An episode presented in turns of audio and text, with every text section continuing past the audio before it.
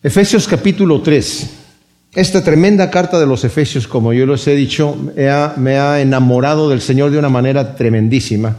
Saben que estudiamos aquí, nuestros mensajes son a través de la Biblia, capítulo por capítulo, versículo por versículo.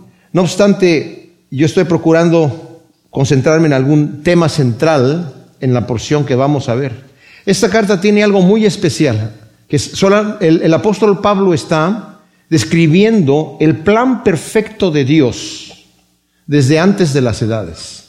O sea, Dios no trabaja improvisando. Por ejemplo, vimos que en el capítulo 1 empieza del versículo 3 al versículo 14 una oración de Pablo en donde explota dándole gracias a Dios justamente por este maravilloso plan que tiene Él diseñado desde antes de la fundación del mundo. Y esto es una maravilla porque Parte de lo que vimos nosotros es que dentro del plan maravilloso de Dios, para nosotros, los seres humanos, y específicamente para la iglesia, y fíjense, lo voy a repetir esto porque esto es importante, el tema central de Efesios es la iglesia. Somos creyentes, individualmente hemos aceptado a Cristo Jesús como nuestro Salvador, ¿verdad? Pero el Señor no nos ha llamado a ser cristianos ermitaños por allá. Yo conozco personas que dicen, yo no necesito ir a la iglesia, yo en mi casa estudio la Biblia y puedo sin ningún problema. ¿Para qué me meto allí con gente que es hipócrita? ¿Verdad? Bueno, no, no, no, no vayas a una si vas andas buscando la iglesia perfecta, no vayas a, a, esa iglesia porque la vas a echar a perder, ¿verdad? No, pero el detalle es este, el Señor no nos ha llamado a ser cristianos a solas. La novia de Cristo Jesús, ¿cuál es? La iglesia. En el reino de los cielos vamos a estar corporativamente alabando al Señor y corporativamente participando de las bendiciones de Dios. Algunos dicen, no es que cada quien va a tener su mansión y va a estar ahí a solas en su mansión y nadie me moleste, ¿verdad? Eso no va a suceder. El Señor nos ha llamado a amarnos los unos a los otros. Incluso dice en Juan, un nuevo mandamiento les doy, que se amen los unos a los otros como yo los he amado. Cuando la, gente que no conoce al Señor vean entre ustedes el amor que se tienen los unos a los otros, van a dar testimonio de mi Padre Celestial, van a glorificar a mi Padre Celestial. Nosotros como individuos, mis amados, nos dice en Mateo 5 en el Sermón del Monte, ¿verdad? Debemos ser, nuestra justicia debe ser mayor que la de los fariseos. Debemos ser sal y luz de la tierra. Pero cuando el Señor dio ese mensaje, se lo dio a los discípulos, a la comunidad. Ustedes, como comunidad cristiana, son la luz del mundo, son la sal de la tierra. Y si como comunidad cristiana pierden su sabor o su, luz, no sirven para nada. Ahora, cuando hablamos de la iglesia, podemos hablar de la iglesia con I pequeña, nuestra congregación aquí, por ejemplo, o de la iglesia con I más grande, que es la, iglesia general cristiana en todo el mundo, que son los que vamos a estar con el Señor de todo pueblo y nación, de toda raza, de toda lengua, alabando al Señor. Esa es la visión que tiene Juan en el Apocalipsis. En el cielo no dice, vi muchos individuos que estaban muy felices, cada uno haciendo su cosa. Vi un grupo en donde estaban todos unidos como iglesia. Entonces, esto para mí es maravilloso porque el plan maravilloso de Dios desde antes de la fundación del mundo, el plan de las edades de Dios ha sido la iglesia. Y no solamente eso, nos dice ya en este, como dije yo, en esta oración de Pablo, él explota en adoración diciendo, hemos sido escogidos desde antes de la fundación del mundo. Fue un plan que Dios tuvo desde la eternidad. No entendemos la eternidad nosotros hacia el pasado, no la entendemos. No entendemos cuánto, porque todos vivimos en el tiempo, nosotros en, la dimensión tiempo, no sabemos cómo era el tiempo antes, o si había tiempo, o cómo era la cosa. ¿Cuándo fueron creados los ángeles y los seres celestiales? Preguntamos cuándo, porque necesitamos nosotros eso, ¿verdad? Necesitamos tiempo. Y el Señor empieza cuando, en Génesis 1, 1, en el principio creó Dios los cielos y la tierra. ¿Cómo en el principio? ¿Y antes de eso que no había nada? Claro que existía, pero no existía el tiempo como nosotros lo conocemos. Y vamos a ver que es una cosa muy especial. Pero también en el versículo 10 del capítulo 2 nos había dicho que nosotros como iglesia, fíjense bien, no solamente como individuos, como iglesia somos la obra maestra del Señor. Eso a mí me maravilla. Porque digo, oye Señor, pero los ángeles, ¿qué pasó con los ángeles? No, ustedes son mi obra maestra. En el libro de Hebreos capítulo 2, al final del capítulo 2, dice que el Señor murió por la descendencia de Abraham, refiriéndose a nosotros, los verdaderos hijos de Abraham. ¿verdad? Dice, no por los ángeles. O sea, los ángeles no tienen redentor. Nosotros sí tenemos redentor. Y el hecho de que haya caído el hombre en el paraíso no fue un accidente en donde Dios tuvo que improvisar. ¿Qué hacemos ahora? Ya estaba planeado todo eso.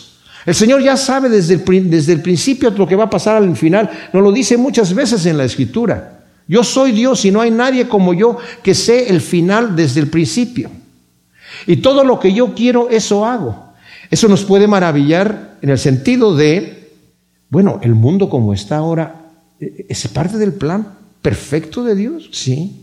Pero con, todo lo que hay, con todos los, problemas y con todas estas situaciones raras y, que, todo este crimen y todos estos abusos y todo, sí es parte del plan perfecto de Dios. ¿Y por qué? Bueno, Dios no creó el mal. Y hay mucha gente que no cree en Dios, mis amados, porque ven el mal en el mundo. Si Dios existe, ¿por qué hay tanto crimen? Si Dios existe, ¿por qué hay tanta maldad? Tanta, ¿Por qué Dios permite esas cosas? Mis amados, es algo muy complejo dar una respuesta a por qué Dios, ¿verdad? Pero lo que sí puedo decir es que Él no es el originador del mal.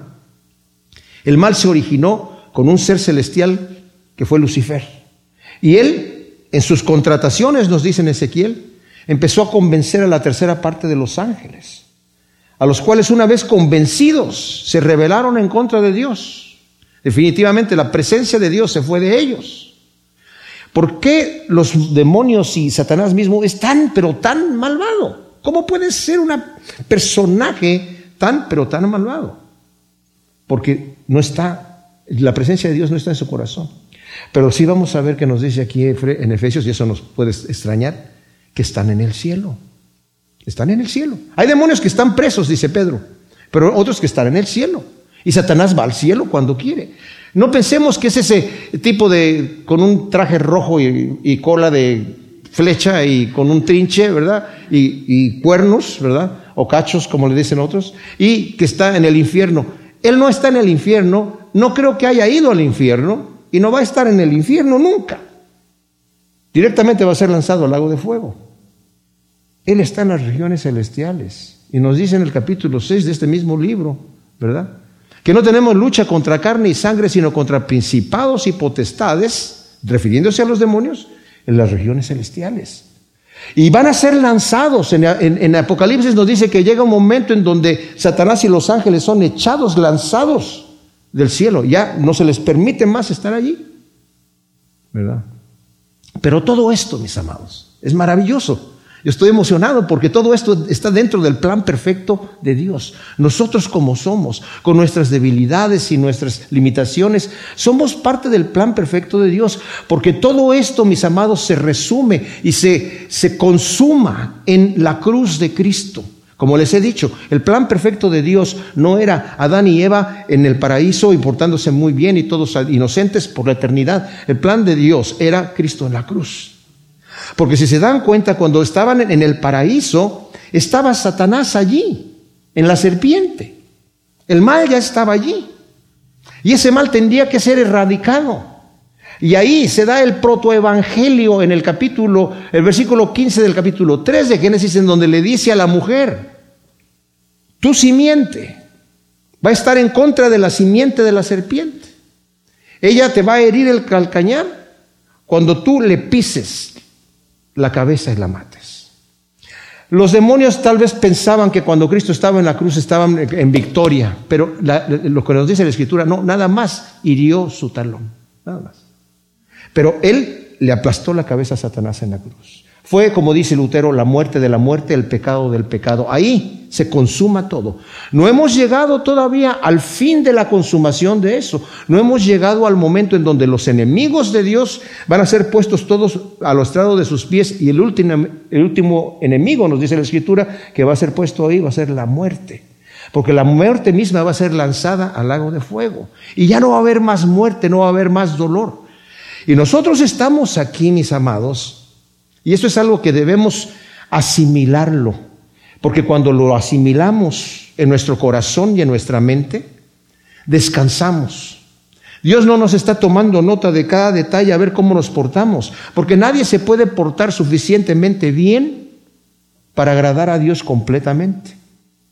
Y vamos a ver que el, Evangelio no consiste en una lista de reglamentos de qué es lo que yo puedo hacer y qué es lo que yo debo hacer y qué es lo que yo no puedo hacer no debo hacer. La moral, claro, interesa la moral.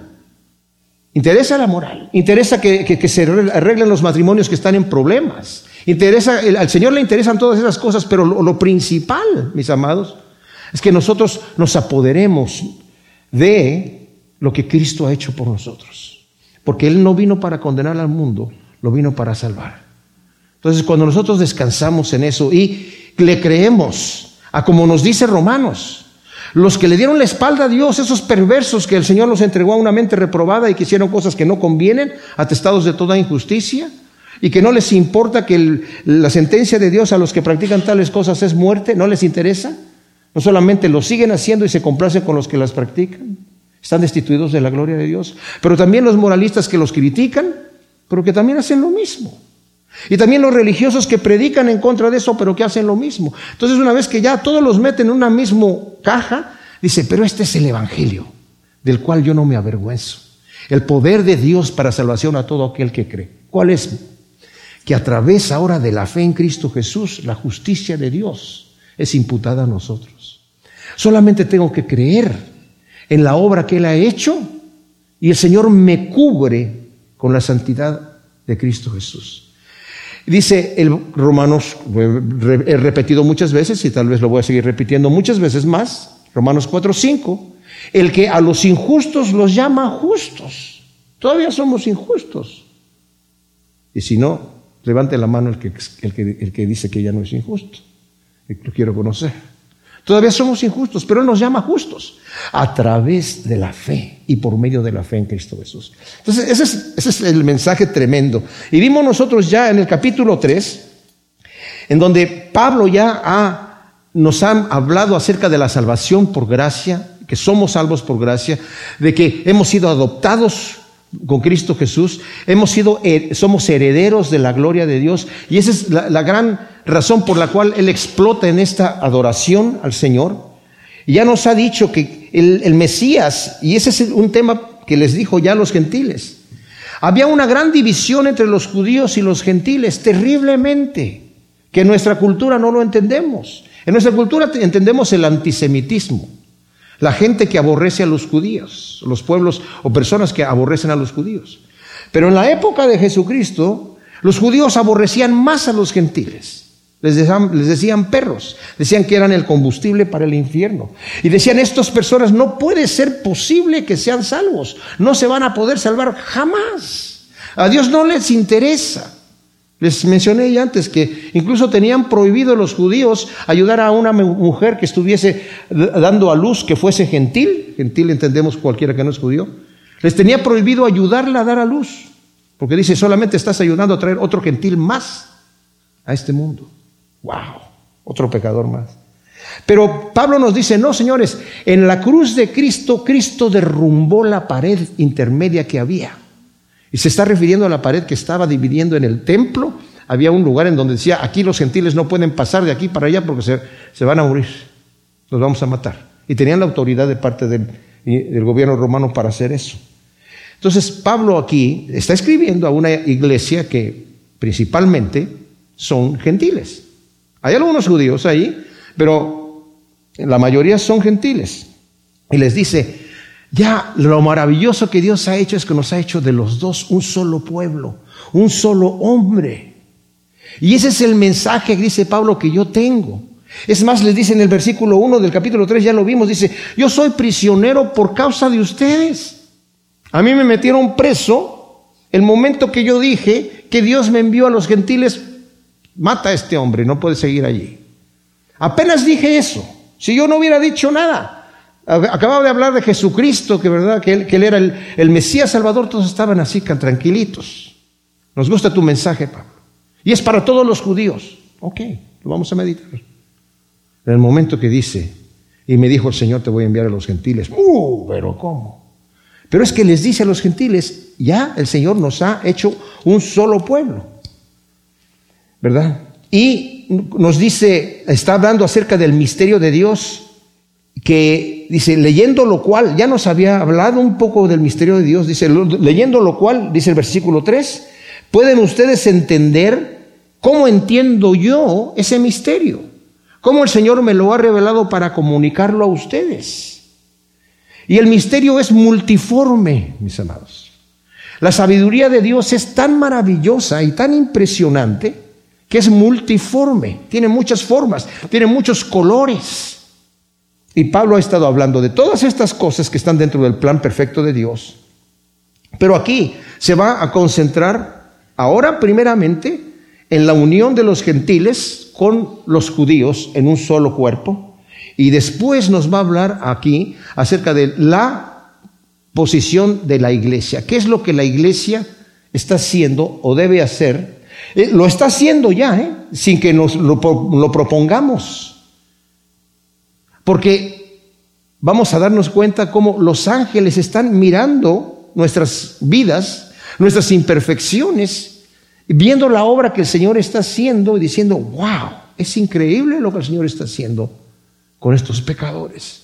Y dice el versículo 5 que este misterio no se dio a conocer a los hijos de los hombres en otras generaciones como ahora me fue revelado a mí, ¿verdad? Y a sus santos apóstoles fue revelado a los, a los eh, eh, por medio de los santos apóstoles y los profetas por el Espíritu, ¿verdad?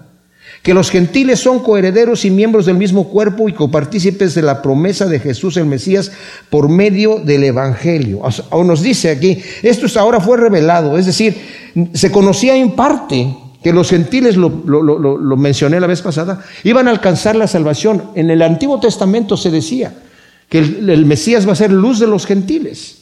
Pero pensaban los judíos, sí, pero tienen que hacerse primeramente judíos para poder alcanzar la salvación. Y ese era el mensaje incluso de los cristianos judíos.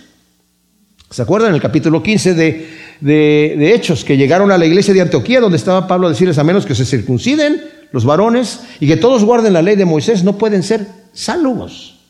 Y Pablo dijo, no señores, eso, no es así. Eso no es así. Entonces se van a, a, a Jerusalén para arreglar el asunto. Y vimos también ya nosotros cómo es que el Señor le muestra a Pedro que la salvación también es para los gentiles y le cuesta mucho trabajo a Pedro. Y el Señor termina diciéndole después de la visión que le da, no llames tú impuro o común lo que yo he limpiado. Y le, y le muestra que lo que hay, él ha limpiado es a los gentiles, que los limpió de la misma manera que limpió a los judíos. Porque los judíos y los gentiles estaban en el mismo plano, ¿verdad? Entonces, eso es lo maravilloso que está diciendo aquí del plan de Dios. Entonces, primero el misterio consiste en que los gentiles son coherederos con los judíos convertidos por cuanto son hijos por adopción. Lo vimos ya en el 1.5, que somos hijos por adopción. Que son miembros del mismo cuerpo, lo vimos en el 2 del 14 al 19. Que también son como partícipes de la promesa de Jesús el Mesías por medio del Evangelio, lo vimos en el 2 del 12 al 13 también. Y ahora en el versículo 7 nos dice, del cual fui hecho ministro según el don de la gracia, o sea, de este Evangelio, de, de la gracia de Dios que me fue dada conforme a la eficacia de su poder. O sea, Pablo primeramente nos habla aquí de la identidad. ¿Cuál es la identidad de Pablo? Reconoce que por gracia ha sido hecho ministro del Evangelio. Esto es bien importante, mis amados, porque el ministro del Evangelio tiene que tener un llamamiento. La persona no se hace ministro del Evangelio por sí mismo. Tiene que tener un llamado de parte de Dios. No es un trabajo que alguien escoge por considerarlo fácil, sino que es un, un llamado divino. Yo conozco personas que se han hecho pastores. Ellos mismos se han hecho pastores porque lo consideran un trabajo fácil. Y para muchos es fácil, en el sentido de que Charles Spurgeon, que llamado el príncipe de los predicadores, ¿verdad? En Inglaterra, dijo, el, pastor, el pastor maestro le debe a su congregación la dedicación y el esfuerzo del estudio de la palabra. Tiene que prepararse como un médico se prepara en medicina para poder atender a sus pacientes. Pero yo he llegado a conocer personas que dicen, no, si tú estudias y haces notas, lo estás haciendo en la carne y no le estás dando libertad el espíritu. En cierto lugar me tocó ver gente que acostumbraban a abrir la Biblia así y ponerle el dedo y leían el, el versículo y de ahí predicaban lo que inventaban en el momento. O sea, en realidad era un trabajo fácil. ¿verdad? A, uno le salió, a un pastor que abrió la Biblia, le salió entre eh, eh, el Nuevo Testamento y el Antiguo Testamento. Y había una página en blanco y la iglesia así, pum, y vio, le mostró a la iglesia, miren lo que me salió. Y todo el mundo dijo, bueno, vámonos a la casa. No, no, no. Así quiere Dios que sean nuestras vidas blancas. qué vergüenza, qué vergüenza para un ministro tomar a la ligera estas cosas, ¿verdad? No, mis amados, es una, una labor ardua que requiere oración, requiere entrega, requiere preocuparse por la gente, orar por los individuos, requiere eh, eh, prepararse en el estudio de la palabra. Mis amados, yo les digo una cosa, el verdadero ministro del Evangelio, fiel, y no se vayan a ofender, no le da a la iglesia lo que ellos quieren le da lo que ellos necesitan. Porque el médico cuando atiende a su paciente le da su receta y le dice, ay no, pero es que esto sabe muy feo, doctor. A mí deme algo, yo quiero algo más rico, quiero dulcecitos. Y saben que hay iglesias que son así. En donde los, los que son pastores solamente son eh, eh, predicadores motivacionales que dicen cosas bonitas. Oye, ¿por qué no sonríes más? ¿Por qué no nos das unos mensajes más ricos? Y más, ¿por qué no, por qué no llamas a la gente aquí enfrente y las tumbas? ¿Por qué no haces un, show más, más divertido? O sea, la palabra, la Biblia, la Biblia, Biblia, Biblia, Biblia, Biblia, ya estamos hasta aquí de Biblia. Bueno, Pablo le dice a Timoteo, eh, en los postreros días la gente va a estar cansada de la sana doctrina. Y van a, levantarse para ellos mismos maestros que les hablen de acuerdo a sus propias concupiscencias. Y van a apartarlos de la verdad y a traerlos tras ellos, tras ellos. Qué triste y qué vergonzoso es ver ministros que dicen, aquí está el ungido. Tiro la Biblia en el piso y nadie pasa ahí. ¿Verdad? Porque, porque yo el poder tengo ahí. Yo sí puedo pasar, ¿eh? pero nadie más puede pasar, yo porque yo soy el, tremendo ungido. Y ya fuiste a esa iglesia, uy, qué tremendo, el mover del Espíritu. ¿En dónde están los ojos puestos de la gente? En la persona, quitándole la gloria a Cristo Jesús. Entonces, en el versículo 7 de Efesios 3, Pablo nos está diciendo aquí que tiene la identidad de haber sido llamado como ministro. En ningún otro lugar lo vemos más explícito como lo vemos en el capítulo 1, versículo 1 de Romanos, dice Pablo, siervo de Jesús el Mesías, un apóstol por llamamiento, habiendo sido apartado para el Evangelio de Dios. O sea, el Señor mismo me ha apartado. Y casi en el inicio de todas sus cartas, yo soy, estoy aquí porque el Señor me ha tomado y me ha apartado como apóstol, como ministro para lo que yo estoy haciendo. Y me ha levantado como ministro de los gentiles. Me ha puesto en esta posición. Yo les digo una cosa, mis amados. El, que, el llamamiento debe de ser tal que si la persona dice, bueno, yo pude haber sido médico, pude haber sido arquitecto y estuve considerando, dije, no, mejor me voy a meter como pastor. La verdad, tú no quieres escuchar ningún mensaje de esa persona. Más bien debería decir, yo me resistía, yo quería hacer esto, yo quería hacer esto, pero el Señor me tomó y me dijo, esto es lo que tú vas a hacer y a eso te vas a dedicar. El detalle a lo que voy es que Pablo está aquí, mis, mis amados, dándose cuenta que tiene un llamado. Les voy a decir una cosa, ya lo vimos y lo consideremos. Pablo no estaba predispuesto para ser ministro de los gentiles. Él era un fariseo de fariseos. Él dijo que él era, eh, eh, eh, aventajaba a, la mayoría de, las... En Gálatas, si, usted después lo, quiere leer, en Gálatas 1 del 11 al 17, dice que era súper religioso, que aventajaba a sus compañeros, a los otros judíos, en, en, guardar la ley. Dice, nadie guardaba la ley como yo la guardo. Y en Filipenses 3 del 5 al 9 también dice. Yo era estricto guardador, nadie, me podía, nadie podía superarme en eso. Es más, y era perseguidor de la iglesia.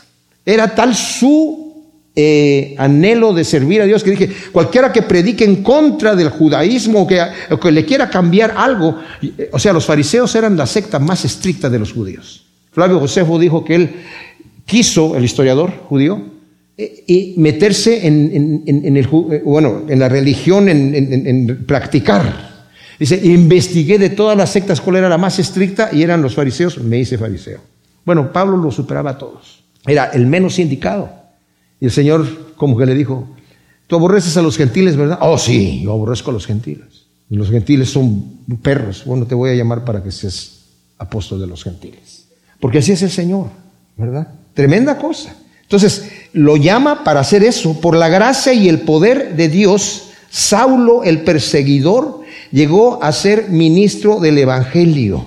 Mis amados, en el capítulo 26 de Hechos, Pablo está narrándole al rey Agripa su testimonio y cómo el Señor lo llamó. Y a mí me maravilla esto de que, que, Pablo era, era tan su llamado que siempre que, que abría la boca tenía que hablar de Cristo. A los corintios les dijo, yo no voy a predicar lo que la gente quiere escuchar aquí en Corinto.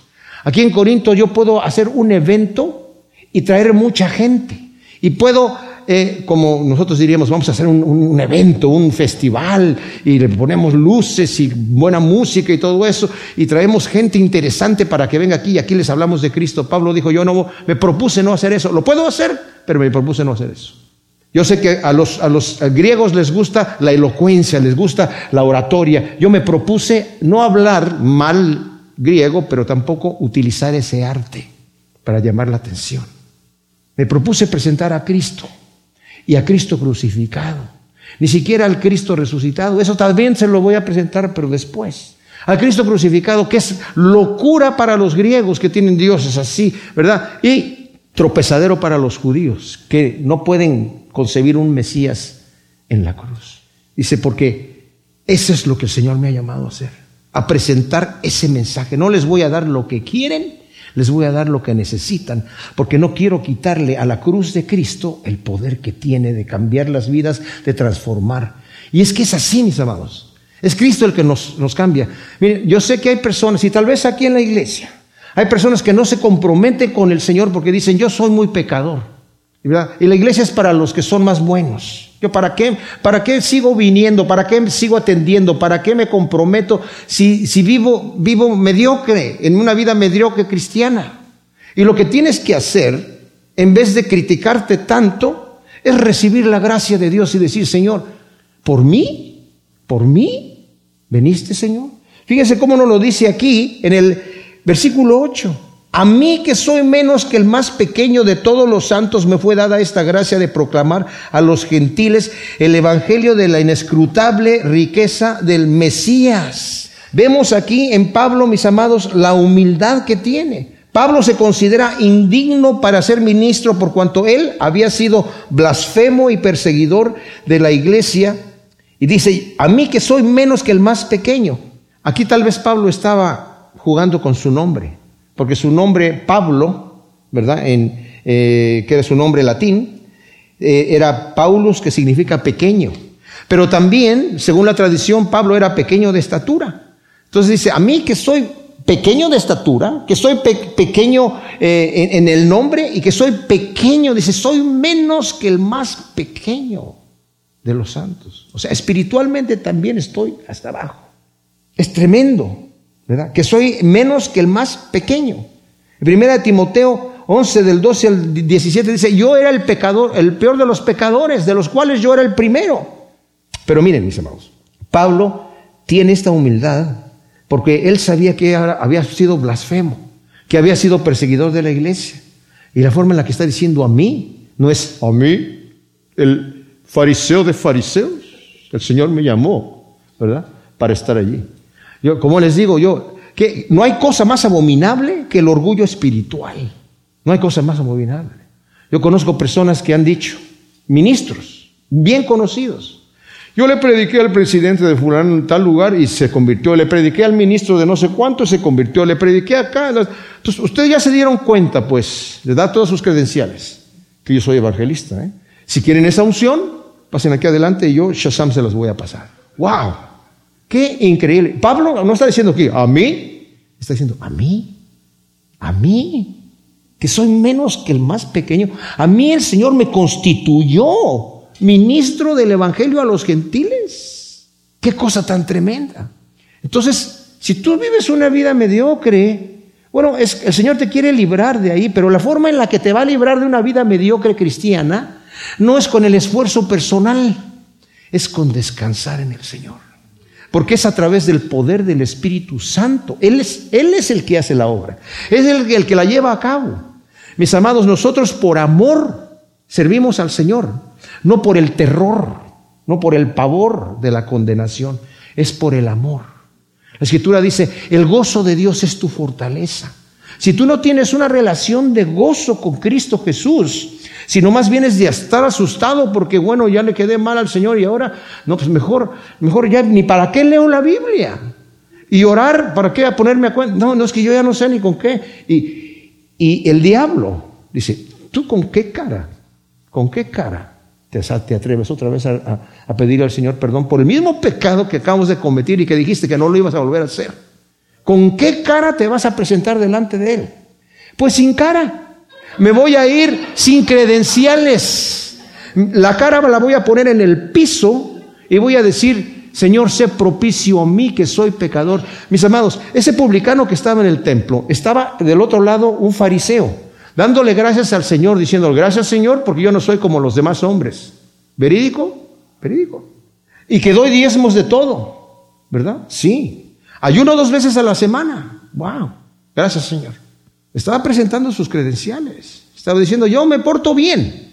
Estoy guardando la ley. Yo merezco estar aquí. Merezco estar allí en tu presencia y yo te doy gracias por esto. Había otro hombre que era un publicano, un judío que se dedicaba a cobrar los impuestos de Roma, que se consideraba dentro de los, los pecadores el peor, el tipo más abajo. ¿Cómo se atreve, verdad, a traicionar a su propio pueblo cobrando los impuestos? Porque no solamente cobraba los impuestos, sino que Roma le permitía cobrar de más. Y eso se quedaba él con ese dinero. Y era legal. Y estaba ese publicano allí. Y el fariseo orando dice, ni siquiera soy como este hombre que está aquí, Señor. Hazte para allá, no se me vaya a ensuciar. Y dice, el publicano ni siquiera se atrevía a levantar el rostro. El otro estaba de pie, el otro no se atrevía a levantar el rostro. El único que dijo, sé propicio a mí que soy pecador, soy un mediocre, soy un miserable pecador. Ese salió justificado. ¿Cómo que salió justificado? ¿Por qué salió justificado? ¿Qué hizo? ¿Qué cambió? Nada. Nada hizo. Nada cambió. Solamente llegó como el pobre en espíritu, diciendo, Señor, no tengo lo que necesito, no tengo credenciales, no tengo ni, ni, ni, ni el valor de levantar la cara. Dice, ese salió justificado. Si tú eres una persona que estás luchando con la carne, descansa en el Señor, enamórate del Señor. Y, reacciona como la mujer adúltera que le trajeron delante del Señor. Y le dijeron, esta mujer la tomamos en el mismo hecho del, adulterio. La ley dice que debemos apedrearla. ¿Tú qué dices? Y él estaba escribiendo en el piso. Y como seguía escribiendo, le seguían, eh, ¿qué, ¿qué, dices tú? ¿Qué vamos a hacer con la mujer? Y se levanta y dice, bueno, el que esté libre de pecado, que tire la primera piedra. Y se volvió a inclinar. No sabemos lo que estaba escribiendo en el piso. Pero hay, hay, hay unas versiones que son conjeturas nada más. Probablemente estaba escribiendo los pecados de cada una de las personas que estaban ahí. Porque dice que se empezaron a, sentir culpables y se empezaron a ir uno por uno, desde el más viejo hasta el más joven. Y cuando se levantó, El Señor levantó la vista, no había nadie. Le dice, mujer, ¿dónde están los que te acusan? Se fueron, Señor. ¿Nadie te condenó? Nadie. Yo tampoco te condeno. La mujer no abrió la boca para pedir perdón. Nada más reconoció. Le dijo, Señor, se han ido. Pero le dijo, Señor. Y si nosotros reconocemos a nuestro Señor, la obra la hizo Él. En la cruz dijo, todo está consumado. Y cuando terminó su obra, gritó. Fíjense que ya lo he platicado esto, pero no, es que se murió ahí porque, porque se desangró mucho. Tenía toda la fuerza en él todavía. Y entregó el Espíritu. Él entregó. Él le había dicho, nadie me quita a mí la vida, yo la doy. Y allí, cuando dijo, todo está consumado y está terminado, es una sola palabra en el, en el, en el, griego que él, habló, significa tu salvación. La salvación del que es muy, se porta muy bien y la salvación del mediocre, la salvación del que está luchando. Levante la mano el que no está luchando, por favor, lo quiero conocer también. Levante la mano el que diga, yo ya llegué, yo voy planeando, ¿verdad? Yo, yo y el Señor somos así, estamos así, ¿verdad? Wow. Pues sí, podemos estar así, pero aún siendo pecadores, mis amados. Entonces es lo que Pablo está diciendo aquí. A mí, a mí que soy menos que el más pequeño de todos los santos, me fue dada esta gracia. Esta gracia me fue dada a mí de predicar a los gentiles el evangelio de la inescrutable riqueza del Mesías. El evangelio de la inescrutable riqueza del Mesías. Yo les leí la vez pasada algo que John Stott eh, escribió y lo voy a volver a leer ahora. Dice, son riquezas accesibles gratuitamente debido a la cruz. Fíjense bien, riquezas para nosotros accesibles debido a qué? A lo que Cristo hizo en la cruz. Incluyen la resurrección y la victoria sobre el pecado. Eso lo hizo el Señor en la cruz, no lo hicimos nosotros. La entronización victoriosa con Cristo de nosotros en los lugares celestiales. Eso lo hizo el Señor en la cruz la reconciliación con Dios, la incorporación junto con los cristianos judíos en esta sociedad nueva, el fin de la hostilidad y el comienzo de la paz, el acceso al Padre a través de Cristo por medio del Espíritu, la membresía de su reino y su familia y el ser parte integrante de su morada entre los seres humanos. Todo esto solo como primer asomo de mayores riquezas por venir, es decir, las riquezas de la herencia que Dios dará a todo su pueblo en el día final. Pablo, y esto es importante, porque como iglesia necesitamos saber esto, Pablo luego continúa enfatizando el valioso contenido del mensaje. Estaba convencido, como debemos estarlo nosotros, de que Cristo nunca empobrece a aquellos que ponen en Él su confianza sino que los enriquece de una manera inconmensurable. Aquí destaca Pablo, pues, la obligación doble que él mismo, Pablo, sentía, primero de compartir la verdad de Dios y segundo la de compartir las riquezas de Cristo. Así que lo que se necesita para recuperar el celo evangelístico de nosotros, la iglesia, mis amados, es poseer la misma convicción apostólica acerca del Evangelio. Una vez que nosotros, la iglesia, estamos convencidos de que el Evangelio es a la vez verdad de Dios y riquezas para la humanidad, nadie será capaz de silenciarnos. Qué tremendo. Cuando nosotros estamos convencidos de todas esas maravillas que Dios ha hecho en la cruz y poder darles este mensaje de salvación a la gente, tú no tienes que hacer una otra cosa más que creer en Cristo Jesús y recibir el don de la salvación. Y el Señor te sella con su espíritu. Queda sellado, ya no lo dijo anteriormente. Sello de pertenencia, sello de, garantía de que te vas al cielo. ¡Wow!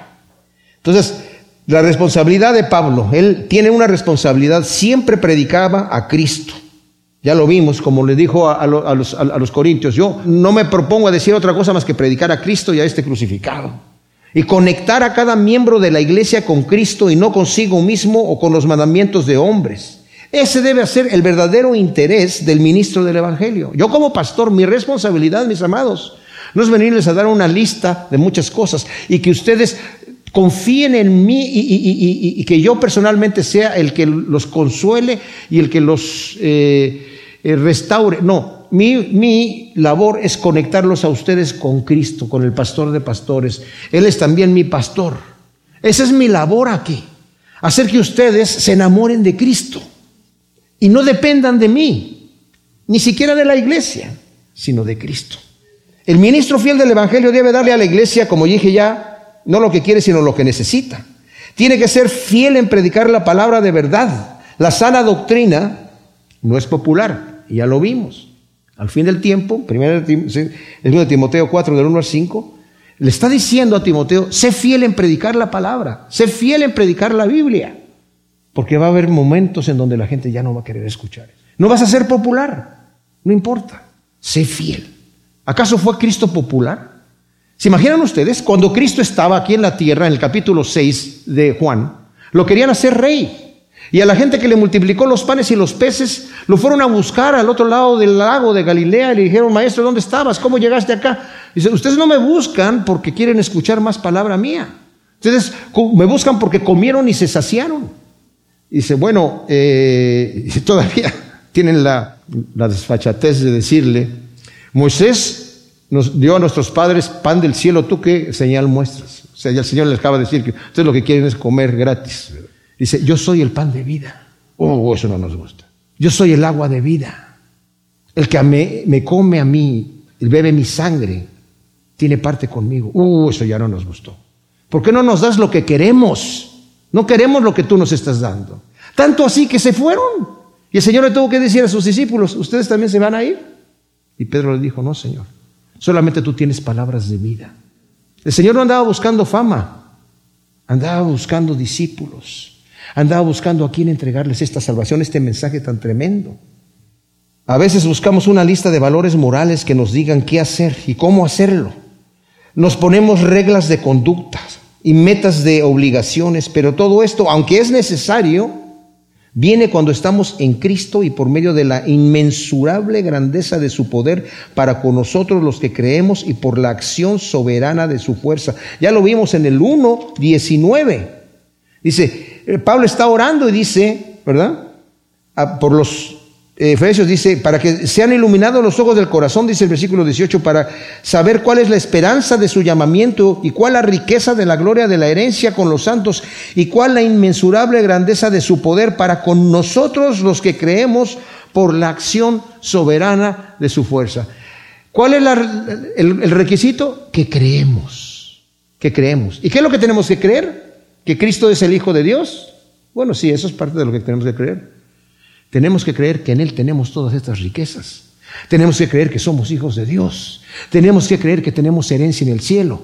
Tenemos que creer que el que nos ha tomado nos va a llevar hasta el final. El que ha empezado la obra en nosotros nos va a llevar hasta el final. Tenemos que creer que Él es el Padre que está esperando al Hijo pródigo, no para condenarlo, sino para abrazarlo. Tenemos que creer que podemos venir a Él en todo momento para el perdón de nuestros pecados.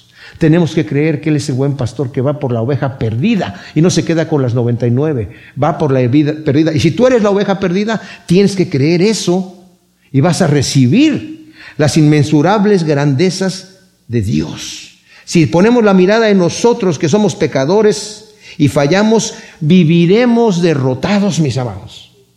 Pero cuando aprendemos a depender de Cristo y descansamos en su obra ya terminada, tendremos los frutos del Espíritu y la victoria sobre el pecado.